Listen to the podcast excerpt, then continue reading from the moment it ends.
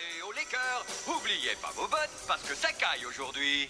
Attention, qui que vous soyez, attention, cette fréquence est exclusivement réservée aux urgences. Sans blague Et vous croyez que j'appelle pour commander une pizza? Putain, c'est un, t'as un petit peu un voleur aussi elle, elle va, elle va porter plainte pendant qu'on y est Vous voulez porter plainte? Euh. Je passe l'éponge. Et après Une fois que t'as dribblé le destin, tu fais quoi? Plan séquence. Alors, ça vous fait peut-être pas tellement plaisir de l'entendre, mais votre mère, elle a un cul qui va très bien. Va mieux que jamais, même. Ça n'est jamais assez. On ne leur fait jamais gagner assez d'argent. Qu'est-ce qu'on devient dans cette histoire? Qu'est-ce que deviennent les salariés? Sur Radio Campus Tour. Je suis ton père. T'es incapable de m'aimer Incapable de m'aimer Petite saloperie de païen communiste T'as vachement intérêt à me dire que t'aimes la Sainte Vierge ou je te détripe moi un coup de pompe, tu m'entends? Alors dis-le que tu l'aimes la Sainte Vierge, dis-le mon guignol Chef négatif, chef Comme c'est joli. Il y a Bambi qui fait dodo. Tous les jeudis soirs. Il y a trois mots qui sont importants pour moi. Inspiration, création, partage. Cinglé Ah, c'est ça Ah, tu me crois givré à mort Les choses entraînent les choses, le bidule crée le bidule, y a pas de hasard. Bonjour, c'est Léa Drucker, vous écoutez Plan Séquence sur Radio Campus. Bonsoir à tous et à toutes. Vous êtes à l'antenne de Radio Campus Tour, le 99.5 FM, et vous écoutez évidemment Plan Séquence puisqu'on est jeudi soir, le jeudi 21 décembre. Je crois que ce sera la dernière émission de l'année, parce que la semaine prochaine, on va faire une petite coupure et on reviendra le 4 janvier pour vous dire euh, nos, tops de l'année euh, de 2023, parce qu'il reste encore deux semaines, enfin dix jours avant la fin de l'année et on a le temps encore de rattraper certains films et d'en voir des nouveaux puisqu'il y aura une sortie de film bah, mercredi prochain. Mais avant ça, on va parler des sorties de la semaine et je ne suis évidemment pas toute seule pour parler de cinéma ce soir. Il y a Géry. Bonsoir Géry. Bonsoir. Tu vas bien Ça va. Tu vas nous parler de quoi ce soir? Et ben alors, j'ai pas vu beaucoup de films, j'ai seulement vu euh, Bâtiment 5. et bah, alors on en avait déjà parlé Déjà effectivement, euh, mais on pourra. Je l'ai je l'ai vu aussi entre temps suite à la chronique de, de Pierre il y, a, il y a 15 jours. On pourra en, en reparler et, et, euh, et peut-être confronter nos, nos- nos avis. Euh, il y a aussi Charles. Bonsoir Charles. Tu vas bien? Ah, C'est celui-là. Bonsoir. Toi, tu vas nous parler alors d'un film qui qu'on aurait bien aimé voir au cinéma, Ah que je n'ai toujours pas vu d'ailleurs, puisqu'il est sur une plateforme, donc je ne suis pas abonné, mais, euh, mais on connaît bien euh, voilà, euh, le célèbre studio Hardman qui fait du coup... Chicken Run 2, donc Ouais. la menace Nuggets. et ouais, je pourrais- mais bon, ça, ça- ça se rattrape. Et, et j'en profite aussi pour dire que les mêmes studios sortent là actuellement pour les tout petits. Ch- Chicken Run, c'est aussi pour les petits, mais c'est un, long métrage, donc euh, on est quand même à partir de 5-6 ans. Et euh, il y a euh, L'incroyable Noël de Sean le Mouton, qui est sorti il y a un mois. Et, et vu qu'on est Noël, c'est dans quelques jours. Si le film passe pas, pas loin de chez vous, euh, bah, si vous avez des enfants, euh, ça fonctionne euh, voilà, à partir de 3 ans, il n'y a aucun, aucun souci. Mais avant de parler voilà, de, de Chicken Run 2, euh, je ne sais pas si vous avez quelques news dans, dans, la, dans les infos du jour. Si vous aviez vu ça ou pas Non, j'ai- j'ai- Non, j'ai- il n'y a, rien. j'ai pas fait attention. non. Voilà, vu que c'est la fin de l'année, euh, il y a toujours les, les tops de l'année là qui arrivent. euh, les- Et puis il va y avoir la, toute la valse des prix aussi qui vont commencer à arriver. Il y en a déjà d'ailleurs qui sont, qui sont arrivés. Euh, mais pareil, j'ai pas vu trop de grosses news euh, cinéma. Euh, et puis il va, va falloir attendre. Je sais qu'au mois de janvier, il y aura des venues de réalisateurs au, studio, notamment. mince, j'ai- oublié son prénom, j'ai son nom de famille, Gilles Perret, qui viendra présenter la, ferme des Bertrands, un super documentaire. Et, hum, et voilà. Alors, tac, je vais vous passer, euh, si je la retrouve, parce que je l'ai mis ce matin, il y a 15 jours, euh, non, il y a 10 jours même, pardon. Il y a hum, un réalisateur qui est venu au studio à Tours, Erwan Leduc. Euh, son film est sorti hier, c'est La fille de son père. C'est un film avec Nawel Beres Biscarat, notamment. Et c'est l'histoire, du coup, euh, bah, comme le titre l'indique, euh, d'un père et, de sa fille.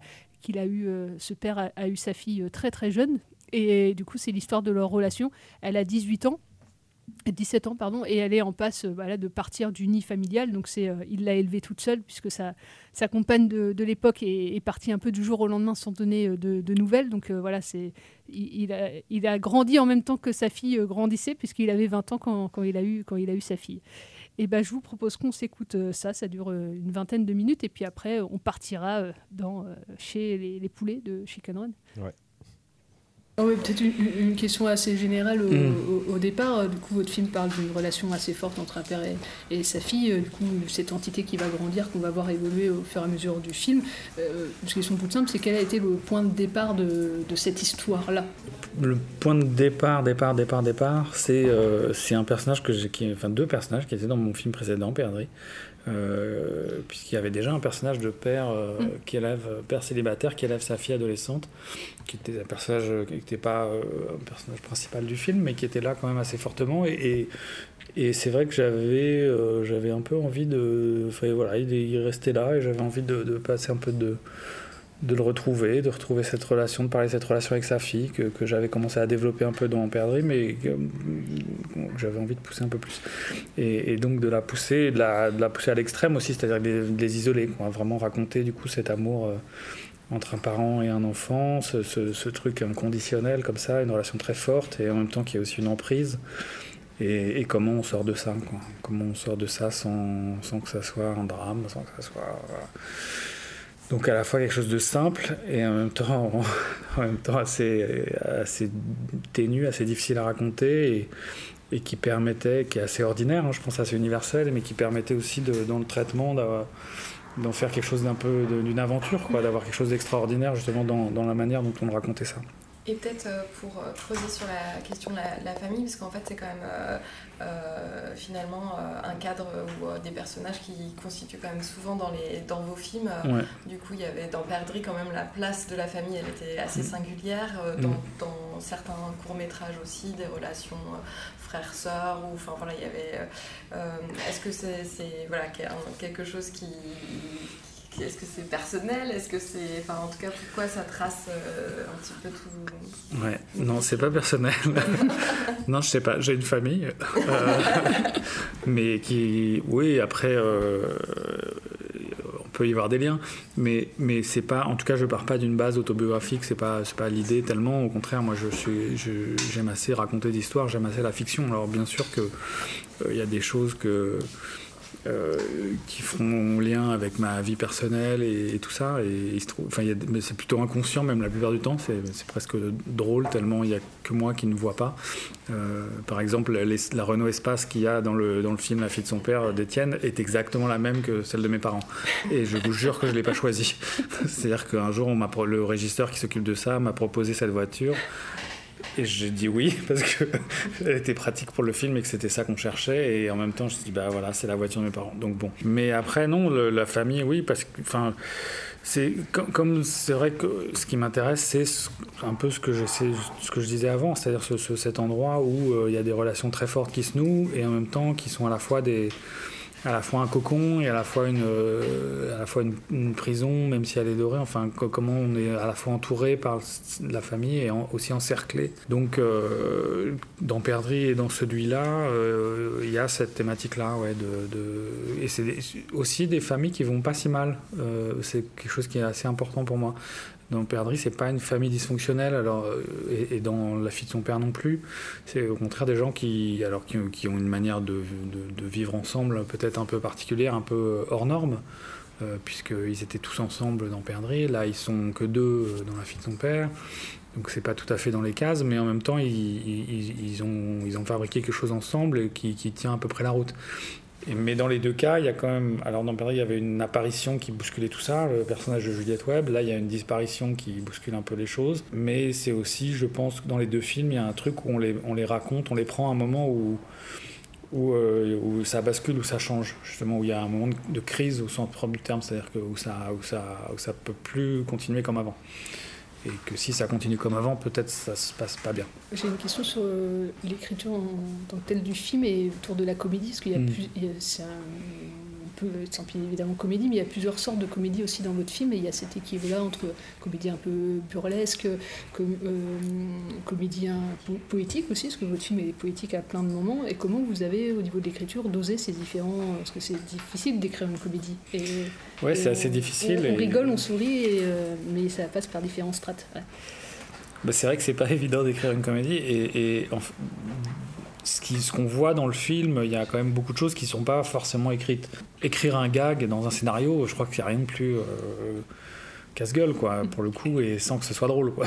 Euh, parce que euh, on va écrire le truc, on va détailler, on va dire voilà il se passe ça, puis bon souvent ça tombe à plat et après visuellement euh, ça peut rendre complètement autre chose. Donc c'est toujours un peu risqué même de les écrire en fait. C'est toujours un peu, on sait que c'est des choses parce que le scénario il sert à quoi au début? Il sert bien sûr à nous à- à comprendre le film qu'on va faire, ou en tout cas essayer de raconter cette histoire, mais c'est un objet qui va être lu euh, à un moment par des comédiens, par des gens qui vont mettre de l'argent ou pas. Donc il a besoin d'avoir une lisibilité et d'avoir quelque chose d'assez précis. Et moi, mon travail, je pense, une fois que tout ça c'est fait, de- une fois que le moment de tournage arrive, c'est justement de secouer ça, Mm. enfin de, de, de, lui casser son, sa lisibilité, enfin de le troubler. Et, et les gags, ils viennent, euh, le burlesque, il vient précisément pour ça aussi, quoi. C'est-à-dire. euh, Donc il y en a beaucoup que j'invente sur le moment, ou que, je commence à réfléchir au moment où je cherche les décors. Pendant les repérages, où là je sais que je vais trouver, je vais choisir même les décors parfois, parce que ça va me donner une idée de, de gag ou de, ou situation, et que ça va, oui, ça va ajouter quelque chose. Euh, quand j'ai trouvé la maison de la fille de son père, évidemment que, euh, par exemple, il y a une espèce de passe-plat comme ça entre la cuisine et le salon, et bah, tout de suite je me suis dit, tiens, il, il va passer à travers. Enfin, ça va être un jeu qu'il a de ne pas lâcher les trucs, de, de- de traverser cet espace. Enfin, donc voilà, les- les- les- l'espace m'amène des idées, euh, les décors m'amènent des idées comme ça. Et puis après, il y a encore le moment. Donc ça, ça, je les note, je les mets au scénario, je les rajoute. Parce que maintenant, c'est que pour moi et je sais pourquoi c'est. Donc c'est pour moi et pour l'équipe. Et après, il y a d'autres choses qui s'ajoutent aussi au moment du tournage. Et là, ça, c'est vraiment. euh, moi, j'essaie d'être assez poreux à ce qui se passe, à, la- la vie du tournage, la vie du plateau. Par exemple, il y a une scène où le personnage de Youssef fait de l'escrime avec des flûtes euh, dans le couloir du lycée avec une fille qu'on n'a jamais vue avant et qu'on ne verra pas après. Cette fille, c'est la chef électro euh, de l'équipe, euh, Marie-Or. Et euh, il se trouve qu'elle était championne d'escrime dans sa jeunesse et que je les ai vus avec euh, le comédien en train de s'amuser à, lui montrer des gestes. Voilà, j'ai repris ça et ce, ce petite chose-là. Et comme je voulais, un peu un, petit, un petit temps d'attente avec le personnage de Youssef, je dis bah tu, on va faire ça et puis voilà, ça reste dans le film. Après, il y en a plein d'autres qui sont plus dans le film, mais je suis tout le temps en train d'essayer de de- d'ajouter des petites choses comme ça, des petites idées. Ça me fait penser à rebondir sur plein de choses, mais euh, euh, ouais, parce que le burlesque, c'est c'est le cadre euh, et le corps Mm. aussi, euh, parce qu'en fait, finalement, le corps de d'Étienne, il est aussi, enfin, c'est lui aussi qui entraîne cette, cette dynamique Ouais. là. Du coup, ça, c'est un travail que vous avez fait avec lui et un peu dans, la direction d'acteur, du coup. De... Bah, c'est beaucoup, euh, ça c'est beaucoup Nawel Pérez Biscarrière qui a amené cette dimension-là, hein, cette dimension physique du personnage que j'avais pas forcément en tête moi, euh, même quand j'écrivais. Moi, quand j'écrivais, j'avais en tête Nanni Moretti euh, dans Palombella Rossa ou dans Bianca, ou donc une, grande énergie, mais qui passait beaucoup par la parole. Enfin, il y a aussi une dimension du corps, mais il y avait quelque chose de très volubile comme ça, de méditerranéen. Et puis, mais ce qui m'intéressait, c'était cette énergie très haute qui cache, euh, qui est souvent au bord du gouffre. Et, finalement, Nawel, il a déplacé ça euh, en, l'incarnant physiquement, euh, en enlevant le- la, parole presque. On en avait presque plus besoin. Il y a des scènes où on a, au moment du tournage, on a enlevé le texte parce que ça passait sans. Et je pense que c'est toujours une bonne idée quand ça passe sans de l'enlever. Et d'autant qu'autour, j'avais des personnages qui parlent pas mal, donc ça permettait de, je pense, de mieux équilibrer cette parole-là et de, mieux accepter toute cette parole autour si lui gardait quelque chose de plus silencieux. Mais surtout, c'est vraiment lui qui a amené quelque chose de cette espèce d'énergie, quelque chose de virevoltant, de dès qu'il fallait sauter au-dessus d'une barrière ou courir ou, ou bondir, ben il était partant et au contraire, je crois que c'est ce qu'il préférait faire ou, ou escalader des trucs. euh, moi, j'avais, il y a une scène où il escalade une façade, j'avais des cascadeurs qui attendaient les bras croisés en bas. hein, euh, se disaient, bon, bah, il le fait comme, bon, bah, ok. Donc, euh, alors, il était sécurisé, mais, mais euh, en tout cas, on- voilà, il, il a amené beaucoup cette dimension-là de, ouais, de cette légèreté et ce côté physique presque, presque circassien. Dans la dimension un peu de votre travail, euh, enfin, il y a quand même une large place euh, Mhm. euh, aux comédiens et, et c'est vrai que enfin, le duo, mais père-fille, mais aussi euh, les personnages secondaires, euh, Ouais. comment vous, vous faites le casting, comment vous avez rencontré ces comédiens Ben, de- le, le casting il s'est fait de manière assez classique en fait. Hein. Euh, J'avais pas euh, forcément de, de, de, de comédien, comédienne en tête en écrivant, à part Maud Villers qui, joue Hélène, avec laquelle je travaille depuis longtemps, Euh, et Nicolas Chupin aussi qui joue l'agent immobilier, euh, qui est un comédien que j'aime beaucoup et avec lequel j'ai fait un court métrage et qui, faisait une petite apparition mais très remarquable dans, dans Perdrix. euh, puisqu'il jouait un, faux nazi euh, qui s'énervait sur le. Voilà, qui dit c'est pas un club de rencontre ici, là. Je le saurais. Euh, voilà, enfin bon, donc je lui, ai, je lui ai demandé de venir faire cet agent immobilier qui, pareil, a une scène euh, assez forte. Euh, mais à part Nicolas et, et, Maud, je n'avais pas forcément de comédien. Donc, on a cherché d'abord le personnage d'Étienne, et, et avec la directrice de casting qui s'appelle Aurélie Guichard, ben, on évoque différents noms, on commence à, voilà, à se projeter dans différentes incarnations, différents personnages. Et puis au bout d'un moment, elle me parle, je crois que c'est elle qui m'a parlé de Nawel. Je le connaissais bien sûr, je connaissais son travail, mais je crois que j'aurais jamais forcément pensé tout seul. Et, justement, c'est ça qui, tout d'un coup, il y a une petite étincelle parce que je me disais, mais c'est intéressant parce que c'est pas du tout le personnage. Euh, père de famille, entraîneur de foot. Et, voilà, là, c'était. Et donc, ça a décalé complètement, et donc, ça a amené une autre. euh, ça a amené à d'autres. Ça ouvrait d'autres choses, quoi. Et donc, c'était vraiment intéressant. Et après, on s'est rencontrés, et là, euh, c'est ce qu'on appelle les séances de travail. euh, avec les acteurs connus, les agents veulent pas qu'on dise casting parce que c'est pas un casting, c'est une séance de travail. Mais c'est la même chose. Euh, C'est-à-dire qu'on se voit, on travaille une scène ou deux, et, et- et si ça se passe bien, ben, pour l'un comme pour l'autre, hein, d'ailleurs, on, ben, on- on- on essaye. Et là, euh, oui, c'était très intéressant. Enfin, c'est des moments où c'est à, la- fois quelque chose de, concret et en même temps c'est un peu intuitif. C'est comme quand on rencontre des gens. Est-ce qu'il y, a- une amitié qui se noue ou pas? Est-ce qu'au bout d'une heure on se demande ce qu'on va dire? Est-ce qu'au bout de trois heures on n'a pas vu le temps passer Bon bah là c'est plutôt ça qui s'est passé. Et, après on a cherché euh, l'actrice pour jouer Rosa, euh, qui joue la fille d'Étienne. Et là, pareil, euh, on a fait passer un casting et là, j'ai vu plusieurs, jeunes filles. C'est un rôle qui est vraiment, qui est un beau rôle, mais qui est assez, euh, qui est un, bon défi hein, pour une jeune actrice de, de, de 20 ans, parce qu'il y a beaucoup de textes, il faut traverser énormément d'émotions, parfois dans la même scène. Euh, donc il fallait quand même, euh, on cherchait quand même une jeune fille qui avait un peu d'expérience. Donc j'en ai rencontré quelques-unes et parmi celles-ci, ces filles, il y avait Céleste Brunkel que j'avais vu dans Thérapie notamment, mais mais surtout que j'ai découvert là en faisant ce casting-là et qui était vraiment, qui a fait des, des essais euh, exceptionnels et, et, qui était aussi intéressante parce qu'elle amenait euh, beaucoup de douceur à un personnage qui peut être assez dur sur le papier.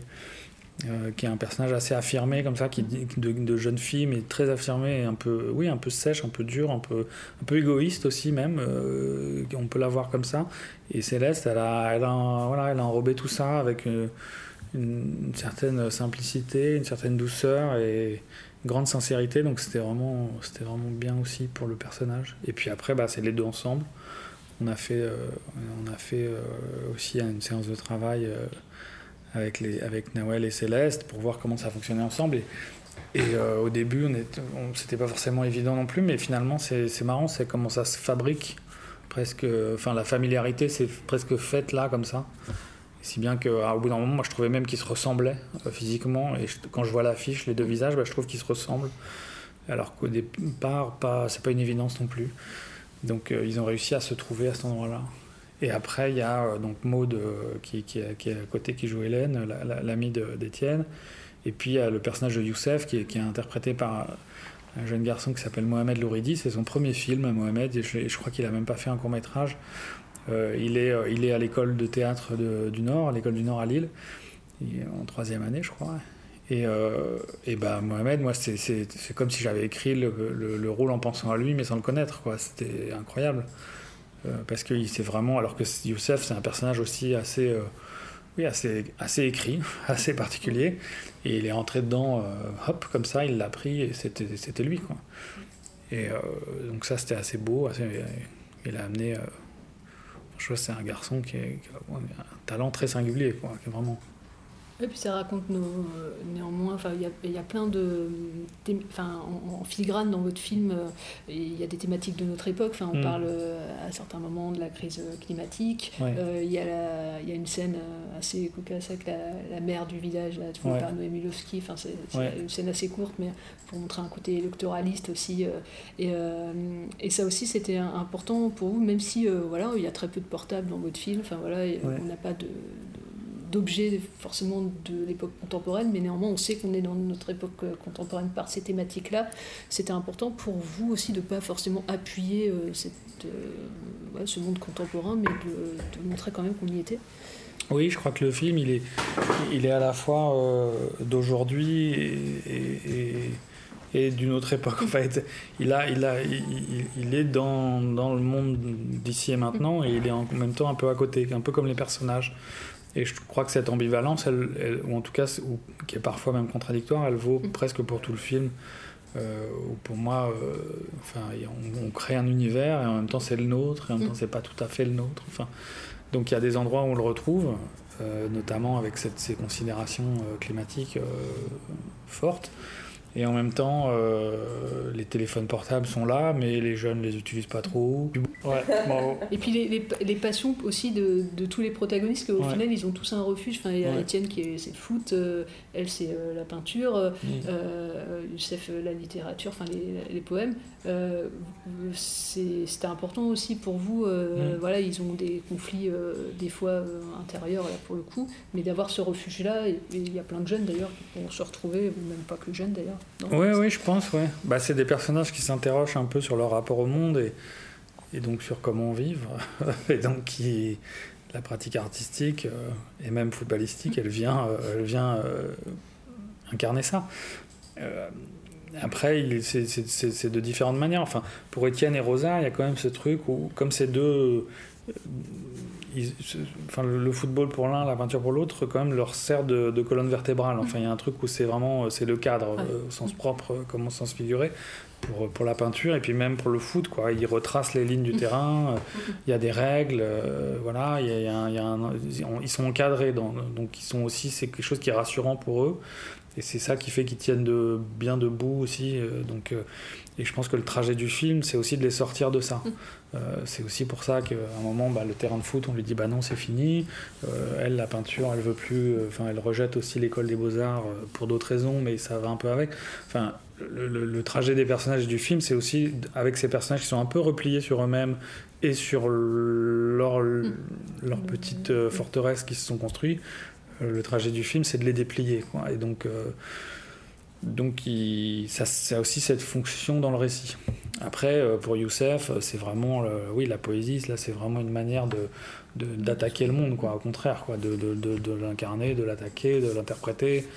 Hélène, elle est avec le piano aussi, qu'elle joue même quand il n'est pas là. Donc il est tout le temps dans sa tête. Enfin, il y a, voilà, il y a quelque chose. Et puis la danse aussi qui est très présente avec le, euh, le personnage, la danse. Il y a une danse hallucinatoire du, personnage de, la mère de Rosa qui est tout d'un coup surgi de nulle part, qui est jouée par une danseuse d'ailleurs. Euh, ce- ce- c'est une danseuse belge qui s'appelle Mercedes Dassi qui a, fait la chorégraphie de cette, dan- ce moment-là. Euh, donc oui, tout ça, tout ça vient. Et c'est comme les dialogues, quoi. Il faut, tout, l'enjeu de la mise en scène, c'est de faire que tout- toutes ces influences-là, toutes ces différents puissances artistiques se mélangent sans, se, sans être trop à vue, sans, se, enfin, sans prendre le pas, sans être, sans être artificiel. Euh, donc voilà. J'ai une question un peu anecdotique, mais pourquoi le foot? Parce que. voilà. Euh, non, parce que moi, j'ai beaucoup joué quand j'étais adolescent euh, et ça m'intéresse, je trouve ça intéressant. Et, et j'aime bien aussi ce euh, personnage. Oui, mais parce que. Bon, pourquoi pas Mais euh, non, pour réconcilier justement le, le corps et l'esprit.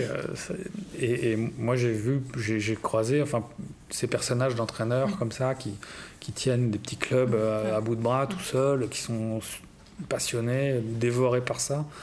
Euh, J'en ai croisé plusieurs. Alors, ils, ils mettaient pas tous des citations de, Churchill ou des proverbes yiddish euh, pour motiver ses joueurs, mais, mais en tout cas, il y avait cette, cette énergie-là, et ouais, ça m'intéressait. Après, il y, a des, il y a des citations. Dans ce que dit Étienne, il y a, je crois, une citation de Cruyff, de Johan Cruyff, où il dit derrière chaque coup de pied dans ce ballon, il doit y avoir un sentiment. Je crois que c'est Cruyff. Enfin, j'ai pris comme ça des trucs, de, des, vrais, euh, des vraies citations de, de footballeurs, de grands joueurs ou d'entraîneurs. Donc, euh, c'est hyper documenté. Après, il se trouve que j'ai- tourné avec le seul Argentin, Nawel et les Argentins, j'ai trouvé avec le seul Argentin qui n'y connaît rien au foot. Ça, je savais pas avant. Non seulement il n'y connaissait rien, mais il savait pas jouer du tout. Donc, euh, on, a, on lui a donné des cours euh, de football, on l'a amené euh, voir des entraînements pour qu'il voit un peu ce que c'est qu'un. Enfin voilà, il s'est imprégné de ça, alors il était à fond et tout, mais il connaissait rien du tout. hein, ça, Il vraiment. savait pas que l'Argentine avait battu la France. euh, Bah, ça, on a tourné avant. Ah. On a tourné avant le, le, le- le mondial. Euh, Je crois que j'aurais peut-être pas commencé le film avec un maillot argentin, sinon.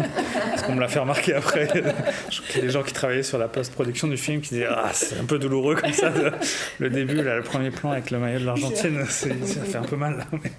Et après, évidemment, après cette finale, euh, Nawel s'est pas privé de m'envoyer des vidéos. là, il était devenu supporter de foot. Ça n'a pas duré longtemps, mais il en a profité. Et des différents lieux, est-ce que Ouais. on peut- ça, ça doit se passer dans une petite ville, hein, il y a quelques, il y a un- Ouais. mais euh, on n'est pas dans une grande ville. Mm. Et, euh, et du coup, le, le, le, le stade de foot, la, la maison, enfin, ça fait petit village. Comment vous avez trouvé ces différents lieux et, peut-être la petite ville en question? Bah, euh, L'idée de départ, c'était la banlieue parisienne, mais la banlieue résidentielle. Après, franchement, effectivement, c'est pas tellement traité, donc ça peut vraiment être un peu euh, une petite ville, un peu n'importe où. Euh, Il y a quand même cette histoire de distance avec Metz, qui est citée, la ville de Metz, où il y a euh, 322 km, je crois, entre les deux. Donc, on a tourné à Fontenay-sous-Bois euh, en partie, et j'avais calculé la distance entre Fontenay-sous-Bois et Metz pour dire, voilà. Et ça correspondait, c'était une distance qui est faisable en un week-end, mais bon, c'est quand même pénible. Euh, donc, c'est ça que je cherchais. Et après, donc, il y a une partie Fontenay, il y a une partie, la maison elle est à Sceaux, donc tout ça c'est en banlieue parisienne. Euh, après, on a tourné en partie, une partie aussi à Metz, évidemment, mais parfois en trichant des décors. Euh, le lycée, le, le foot, c'est tourné à Metz, mais c'est reconstruit comme étant euh, dans la petite ville qu'on ne nomme pas, qui est leur, leur ville à eux. Donc euh, voilà, il y avait cette, ce, ce- cette- ce petit côté résidentiel euh, où, où tout le monde se connaît un peu, et c'est à nouveau ce truc de famille, presque d'un cercle familial un peu plus élargi, euh, qui est à la fois rassurant et oppressant, enfin ce truc-là. Et d'où l'intérêt de la fin aussi, où là on va complètement ailleurs. Euh, et il fallait aller un peu loin, il fallait changer complètement de- de- de- d'horizon et, et qu'il y ait un vrai voyage, quoi. Et sans, le- sans le montrer, le voyage, puisque c'est juste dans un raccord qu'on passe d'un décor à l'autre.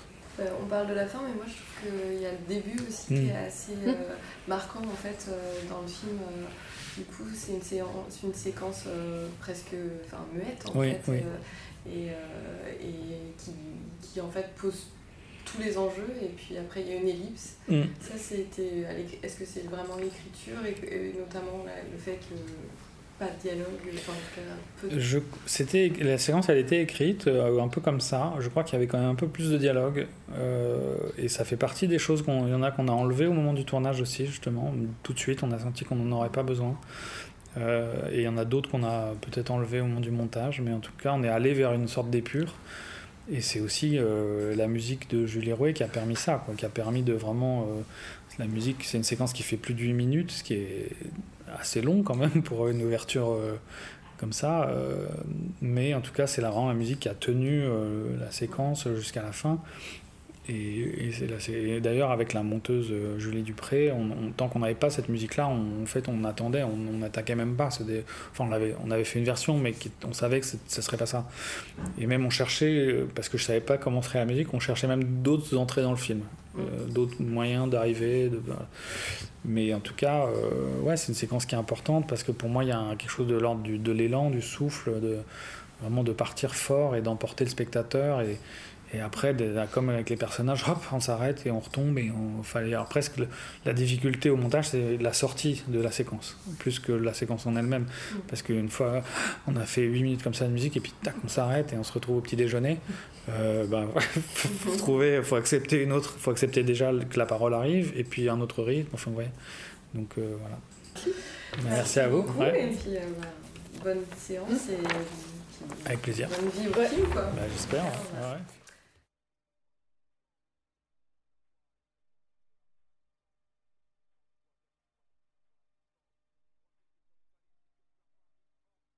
De retour sur Radio Campus Tour, le 99.5 euh, FM. On va vous passer dans quelques instants une, une petite euh, musique euh, de Chicken Run. Euh, et d'ailleurs, on, peut peut-être la passer tout de suite. Allez. ah, non, enfin si ça fonctionne. Si, si, tu peux y arriver. Oui, sinon, sinon on peut peut-être commencer à parler du film en attendant que ça fonctionne. Ok. Euh, ouais, on va, on va parler de Chicken Run. on va parler de La Chicken Run. menace Nuggets. La menace précisément. Nuggets. J'ai super faim en plus. Ouais, ouais, bah moi donner, après, euh, euh, alors que le film t'encourage pas, après? Le, le film ne t'encourage pas spécialement à manger des nuggets, mais pourtant, euh, j'en ai eu envie après. C'est vraiment, euh, voilà, Chicken Run, Chicken Run, la menace Nuggets, c'est le nouveau film des studios Hardman. Donc 23 ans après le premier, hein, le, le premier Chicken Run, c'était 2000 déjà. Donc ça commence à, à dater. Et, euh, et là, donc ils reviennent. Alors ça a vraiment été la surprise que j'avais pas du tout entendu parler de, de, de cette suite qui est quand même en, en- qui était en tournage depuis quelques années quand même, parce qu'ils voilà, ils mettent quand même du temps à faire ce- ces films-là. J'en avais entendu parler, mais je pensais pas que ça allait sortir aussi vite. Et puis Ah ouais. euh, surtout, je savais que ça allait pas sortir au cinéma, mais euh, Ouais, ouais, malheureusement. Effectivement, voilà, c'est une, c'est une, une- commande a priori de, de- Netflix euh, au, studio Hardman de, de réaliser cette, cette suite. Et, et donc, euh, donc voilà, donc le film est réalisé par Sam Fell qui, euh, qui avait déjà réalisé Souris City euh, avec les studios Hardman, donc il y a, en 2006, je crois. Ah, J'ai pas vu ça. Je, je m'en souviens plus trop non plus. Ça fait, je crois que je l'ai vu à l'époque, mais j'en ai vraiment aucun- souvenir. Au casting des voix, donc dans le rôle de Rocky, le, le- voilà, la- la- le, le- le coq star du, du premier film, c'est donc Zachary Levy, qui est euh, voilà qu'on a pu voir dans euh, Shazam, entre autres, voilà l'acteur de Shazam. Euh, il joue dans Chuck et dans, dans- dans quelques films. Dans le rôle de Ginger, donc la, la, la, la- la- la poulette, on va dire, héroïne dans, du, du premier film, on a, euh, alors je, je vais certainement très mal prononcer son, son, son nom, mais euh, euh, Way Newton, qui euh, joue dans Mission Impossible 2, Westworld, dans, dans, dans- dans- pas mal de trucs. Et, euh, et dans le, le rôle de Molly, on a Bella Ramsey, qui est la, la jeune actrice qu'on a pu découvrir, enfin moi en tout cas que j'ai découvert récemment dans la série euh, The Last of Us, qui était adaptée du, jeu vidéo. Et euh, euh, pour rappel, à l'origine, donc la voix de Rocky, c'était Mel Gibson qui l'avait faite et euh, Gérard Depardieu dans, dans, dans la VF. Voilà, personne n'a repris, même dans la VF, personne n'a repris son, son rôle euh, 23 ans euh, plus tard. Euh, donc voilà, alors Chicken Run, cette fois, ça parle de quoi? Euh, le- Oui, le, le- le titre québécois, faut quand même que je le dise avant que j'oublie. C'est Poulet en fuite, l'aube de la pépite. C'est Voilà. magnifique. Magnifique. Nuggets. Oui, parce Merci que c'est nuggets, ça veut dire une pépite en fait. Mais voilà, bon, c'est vrai parce que voilà, les, les nuggets de poulet ressemblent à une, une, euh, pépite d'or. Et euh, voilà, bon, la- la- la- l'aube de la pépite. Puisque le titre original, c'est Down of the Nugget. Euh, donc, merci. Euh, donc, Chicken Run, la menace Nuggets, commence, c'est vraiment la suite directe du premier film Chicken Run qui, qui vous vous souvenez, voilà, dans, dans le premier film, voilà, ils échappaient, ils préparaient leur évasion. Le film était inspiré de La Grande Évasion avec euh, Steve McQueen. Et donc voilà, on avait euh, voilà, une, une bande de, de- de poulets qui essayaient de s'échapper d'une ferme qui, euh, qui faisait des tourtes aux poulets, enfin qui, qui, qui Mm. allait commencer à faire des tourtes aux Ouais. poulets, voilà, qui au début était juste éleveur de poulets, qui faisait des, des œufs principalement, et voyant que les, pou- les poules faisaient moins d'œufs, etc. Enfin, puis surtout qu'en fait, ils avaient créé une machine qui faisait, on mettait un poulet dans la machine et ça ressortait en tourte au poulet euh, au bout, quoi. Et euh, donc voilà, avaient euh, toute notre, no- no- bande de poulettes euh, et Rocky, aidé par Rocky, avait réussi à, donc à s'échapper de, de- de la ferme dans le, dans le premier film. Et donc là, bah, maintenant, euh, toute cette euh, communauté de, de- de poulets vivent sur une petite île.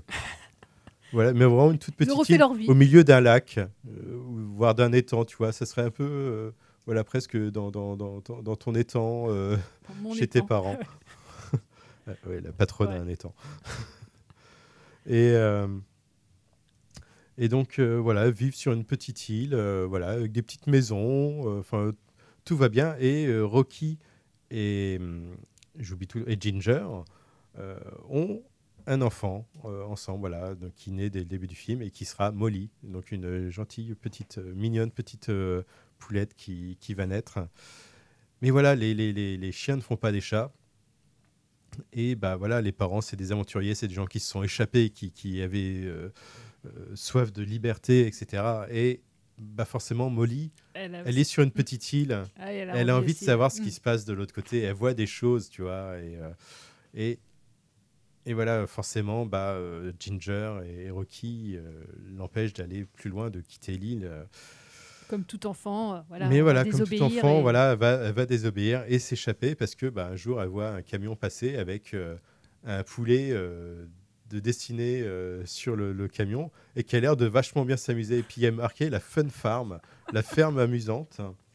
Et puis avec un poulet qui a les pouces en l'air et qui a l'air, elle se dit, oh mais ça a l'air génial la Fun Farm. Je vais aller à la Fun Farm. Molly, non, non. Non, voilà. Bon, bah voilà, elle va s'échapper et se retrouver à la Fun Farm qui va pas être aussi fun que ça. Voilà, j'en dis pas plus. Et, euh, et c'est vraiment, euh, voilà. Moi, Ouais, toi, t'as bien aimé, euh. Ah ouais, mais j'ai trouvé ça mais vraiment génial. Déjà, en fait, je, je, ouais, je l'ai- je l'ai découvert comme ça par, euh, par hasard. En fait, c'est ma mère voit un texto, dit, je suis en train de regarder Chicken Run. euh, Chicken Run, euh, Le- ouais, euh, tu l'as pas déjà vu? Ah non, mais le nouveau, la menace Nuggets. Elle me parle là Et là, je regarde, je fais non, mais c'est pas vrai, il y a un nouveau Chicken Run. Là, t'arrêtes tout ce que tu J'arrête faisais. tout ce que j'ai fait. J'ai regardé Chicken Run et j'étais waouh.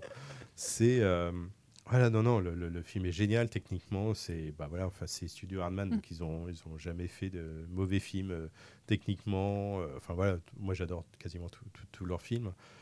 Et euh, et du coup, de se replonger dans l'univers de, de- de Chicken Run, c'est vraiment, vraiment génial. C'est très, très drôle.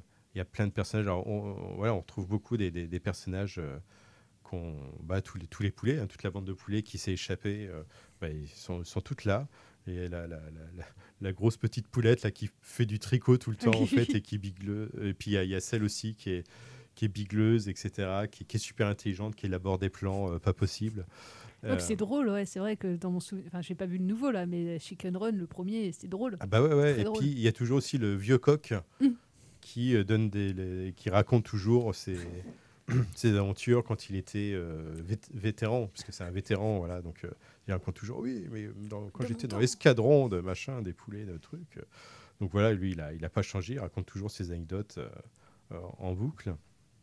Et il y a un nouveau personnage qui apparaît, que c'est Frizzle, qui est un une, une- une petite poulette qui va être la, la, la, pote de, de, de Molly et euh, qui, est vraiment très rigolote. Quoi. Elle a des plumes, euh, enfin, elle, a un côté. euh, ouais, elle est, complètement barrée. Un côté un peu pou- poule hippie, quoi. Elle, a des plumes de toutes les couleurs. Enfin, elle, a, une drôle de, coiffure avec ses plumes qui est vraiment, vraiment rigolote. Quoi. Et toutes les deux, voilà, elles vont aller à la Fun Farm qui, euh, voilà, Fun Farm, qui, bah, bah, voilà, comme le, le- le titre du film l'indique, euh, pas- produit des nuggets. Nuggets. Donc là, avec la nouvelle machine, vous mettez un poulet, c'est des nuggets qui sortent. Mais pourquoi Fun Farm? Ça, je vous laisse le, le découvrir. Donc ouais, voilà, moi j'ai vraiment, euh, j'ai découvert le film. En plus, j'avais pas regardé l'abondance parce que voilà, je j'ai découvert le film vraiment par hasard. Du coup, je l'ai lancé directement. Je savais pas de quoi ça allait parler. J'ai pas vu la bande annonce, etc. Donc, je vous conseille vraiment de de vous lancer, de pas regarder la bande annonce parce qu'en plus la bande annonce, elle- elle- je trouve qu'elle spoil sur euh, sur certains points. Euh, et c'est ouais, c'est- c'est- c'est- c'est pas cool quoi. Il y a des, des choses. euh, J'étais content de pas le savoir en fait. Ouais. Et euh, quand j'ai regardé l'annonce après, je fais ah bah non, ça c'est pas cool de, de- de le dévoiler. Donc, euh, donc voilà, si vous n'avez pas encore vu la euh, ne le faites pas. Est-ce que c'est plus un film euh, jeune public ou un film qui fait du fan service pour, pour ceux qui ont vu les, les premiers opus? Non, c'est vraiment. en fait, c'est c'est vraiment un film voilà, très, pour un public très large et qui fait pas voilà pour faire plaisir aux fans du premier quoi. Enfin, le, le film est vraiment très très bon quoi. C'est pas c'est pas une suite facile. Je vois, que sur le, net, j'ai regardé des, des avis de certaines personnes qui, que je trouve assez méchantes avec le film, qui disent oui bon. bah, c'est un scénario assez facile, euh, il y a c'est plein de facilités. Effectivement, il y en a qui disent qu'il y, y a un côté un peu fan service. Je, je suis pas d'accord avec ça. Je trouve que le film, il, a vraiment le mérite d'exister. Et il est vraiment très très bon, quoi. Du, du début à la fin, c'est vraiment bien écrit, c'est très drôle, il se passe plein de choses. Et euh, donc, ouais, non, c'est à regarder. euh. Enfin, moi, je, je, je, je veux- je vais le re- regarder avec euh, plaisir encore, quoi. Je me suis vraiment éclaté. Et en plus, euh, Netflix fait ça aussi de temps en temps, de commander des, des making-of. Et donc là, il y a un, un making-of qui dure euh, 19 minutes et qui nous raconte, voilà, qui nous montre plein d'images du tournage, des décors, interviews du réalisateur, des, des, aussi des, des- des fondateurs de Hardman qui, qui parlent un peu du développement du, du- du film. Et puis on les voit aussi en train de travailler sur, euh, sur le film. On voit plein de, de- de scènes de tournage euh, en accéléré. En fait, on les voit, les animateurs qui, qui sont en accéléré. On voit le- le- les personnages bouger comme ça. euh, et donc c'est vraiment intéressant à regarder. Donc ouais. et puis voilà, puis ça parle de choses intéressantes. Bah, le, le- voilà, hein, sur l'éducation aussi des enfants. Voilà, Mm. au début, on a les parents qui veulent protéger leurs filles.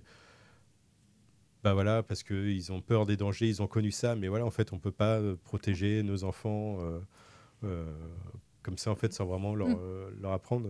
Et parfois, en fait, ils sont obligés de vivre certaines choses pour, pour comprendre. Qu'il faut pas le faire. Donc, euh, donc voilà ce qu'il faut pas faire. Parfois, il faut, se- faut se brûler un peu. Et, euh, et puis aussi de, de leur expliquer, parce que c'est ça le problème, c'est que bah, ils ont jamais expliqué à Molly ce qu'il y Mm. avait, les dangers, Ouais. etc. Ils se sont dit, maintenant on est sur notre petite île. Il peut rien nous en arriver. fait, il, rien ne va nous arriver. On est là et, et en fait, on, on est tranquille. On va rester caché jusqu'à euh, à, à jamais, quoi. Mais en fait, bah, ça, ça marche Mm. pas. Et, euh, et voilà. Et ça, je trouve que le, le- Ouais, le message est universel. là. Ouais, voilà, ouais, ouais, ouais. euh, et le, le, le raconte très bien. Donc, ouais, non, Chicken Run, la menace Nuggets, l'aube bah, de la super. pépite. Et ben, je vous propose qu'on s'écoute la musique bah, du premier Chicken Run, euh, voilà, qui était sorti euh, voilà, dans les années 2000.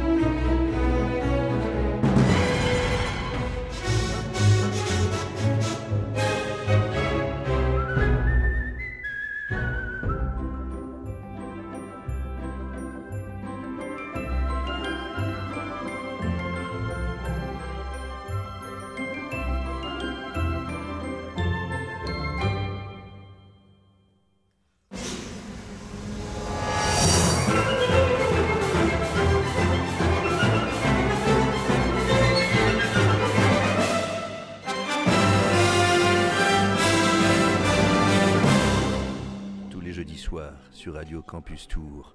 Plan séquence, une émission sans coupe, une émission d'un seul mouvement, d'un seul tenant, une émission d'un seul souffle. Plan séquence, une émission qui glisse, une émission qui chemine lentement, d'abord dans les oreilles, puis dans les cœurs et les âmes. Sur Radio Francus. C'était. Pardon. Merde, merde, excuse-moi. J'ai merdé. De retour euh, sur Radio Campus Tour, le 99.5 FM, pour votre émission euh, Plan Séquence. Alors là, on va poser une question, euh, une question polémique, une question euh, qui, est, qui interroge tout le monde Euh, en cette époque de fête de Noël. Ça commence de plus en plus tôt, en plus, cette, à chaque fois, cette mode, enfin, je ne sais pas si on peut appeler ça une mode, cette tradition plutôt. Juste après le Beaujolais nouveau. Ouais, c'est ça. C'est ouais. les téléfilms de Noël, sur, bah, que ce soit sur les plateformes hein, ou évidemment à, à la télévision. Pour ou contre Voilà, on dirait un débat, euh, de- un débat télévisuel. Vous êtes pour ou contre ces téléfilms de Noël? Vous? Ah bah, bah, déjà, en fait, je les regarde pas. Moi non plus. Donc, ouais, euh, le sujet est clos en fait. Et globalement, euh, globalement euh, bah, en fait, j'ai le même avis sur les téléfilms de Noël que sur les bières de Noël. Je comprends pas pourquoi ça existe encore.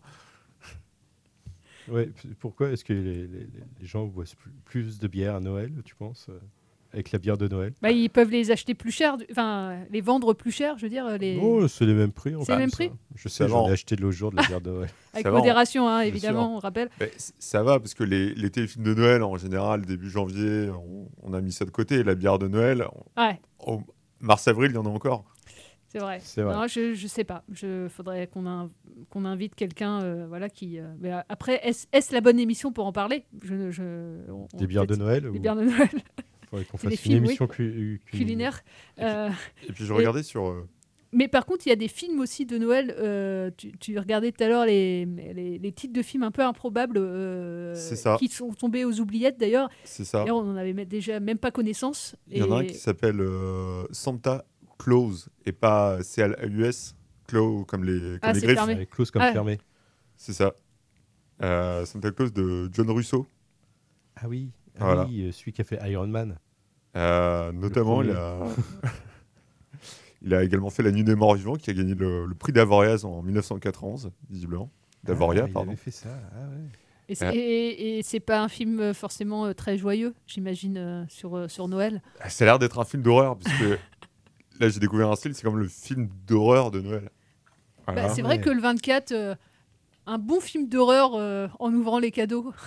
Bah oui. Ah oui Tu mets les enfants devant ça Bah ouais. pendant que tu es au dî- en train de dîner. Il y a aussi Douce Nuits, Sanglante Nuit, 1984, de Charles Célé Junior. C'est en ouvrant les cadeaux, là, euh, il y, a- il y a un serial killer qui, qui tue tout Et le mon, monde. C'est- mon horrible. préféré, ça reste quand même euh, Le Père Noël contre les Martiens.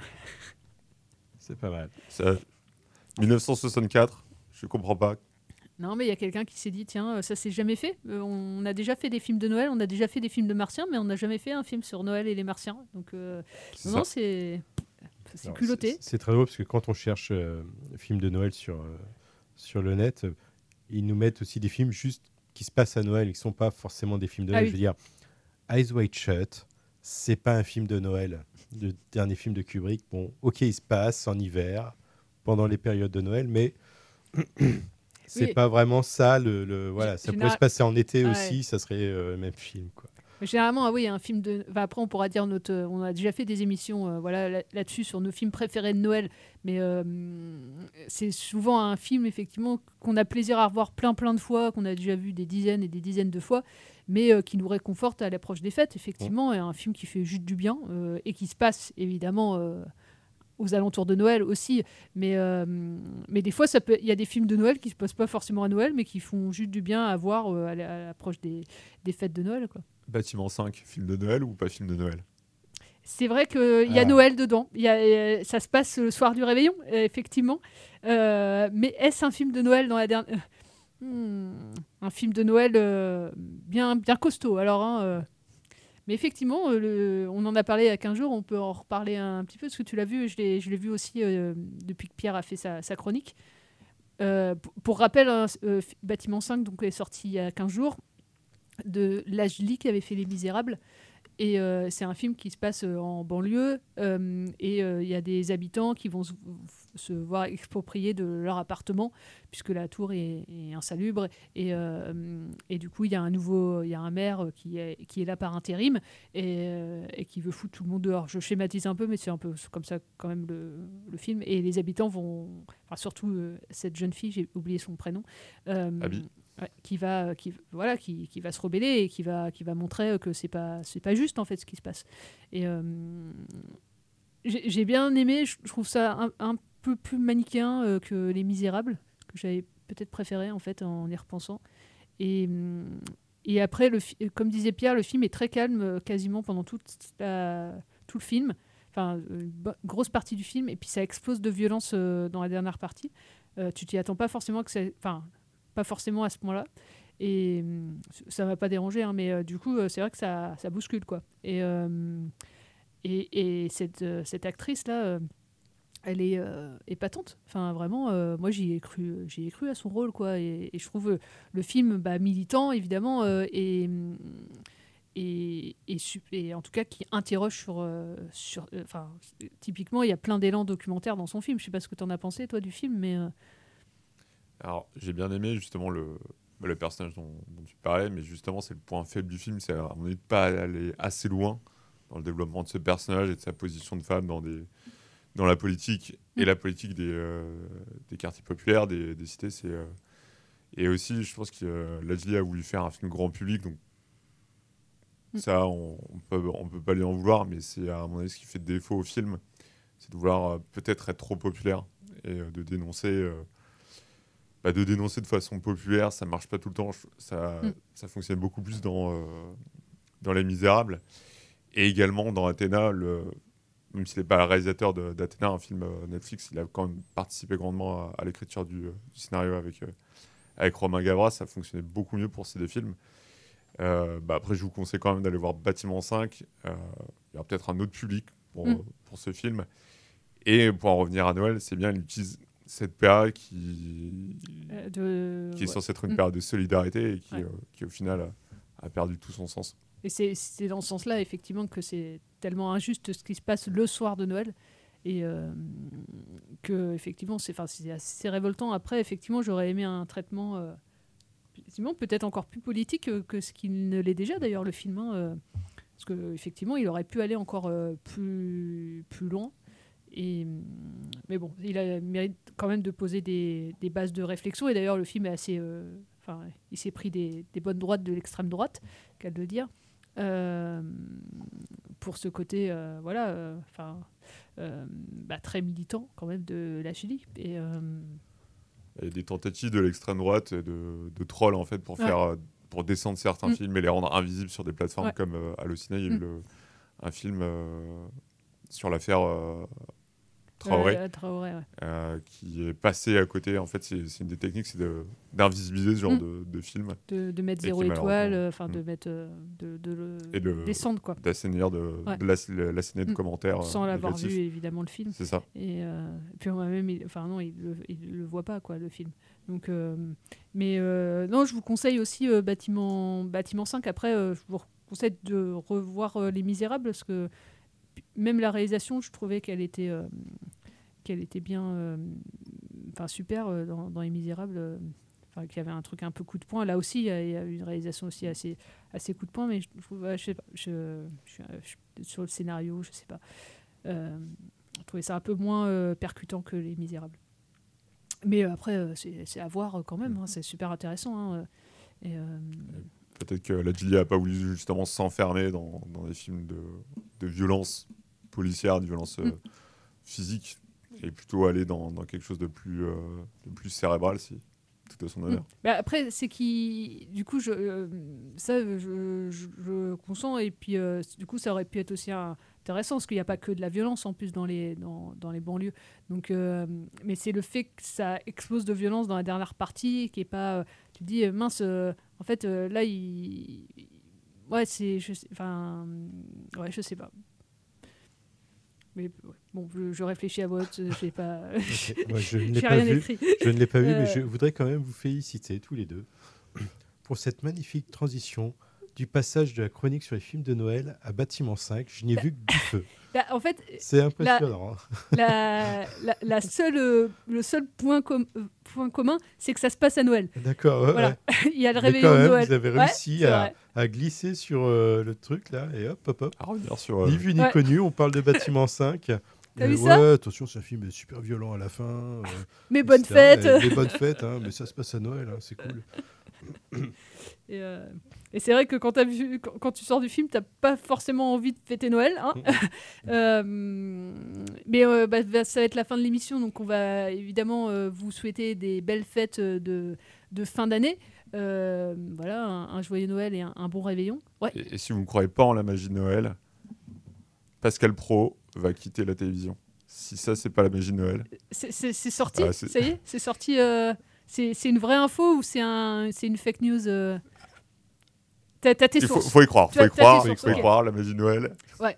Bah, alors on va, on va y croire beaucoup. Euh, sur ce, je- on va se quitter avec une, euh, une chanson de Laurie de Perfect Day pour vous redire d'aller voir ce sublime film de Wim Wenders qui est encore euh, actuellement en salle de cinéma. Et voilà, si vous, avez, vous êtes en train de faire vos tops de, de l'année, voilà, allez voir Perfect Day. Peut-être que ça bougera encore des lignes comme ça dans vos, dans vos tops. Je dis ça, je dis rien. Euh, et- Manger des nuggets. et manger des nuggets, euh, c'est pour voir si ça peut être dans les tops de, de l'année.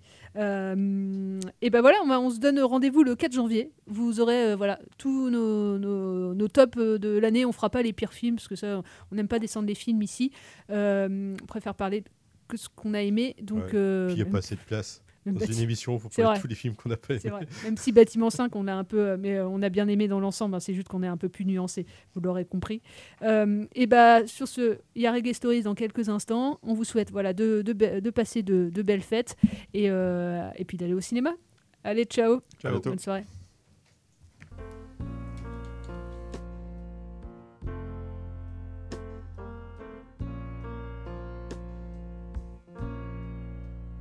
Just a perfect day. Drink sangria in the park. And then later, when it gets dark, we go home.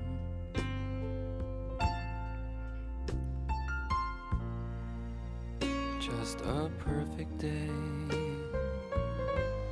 Feed animals in the zoo. Later, a movie too, and then home.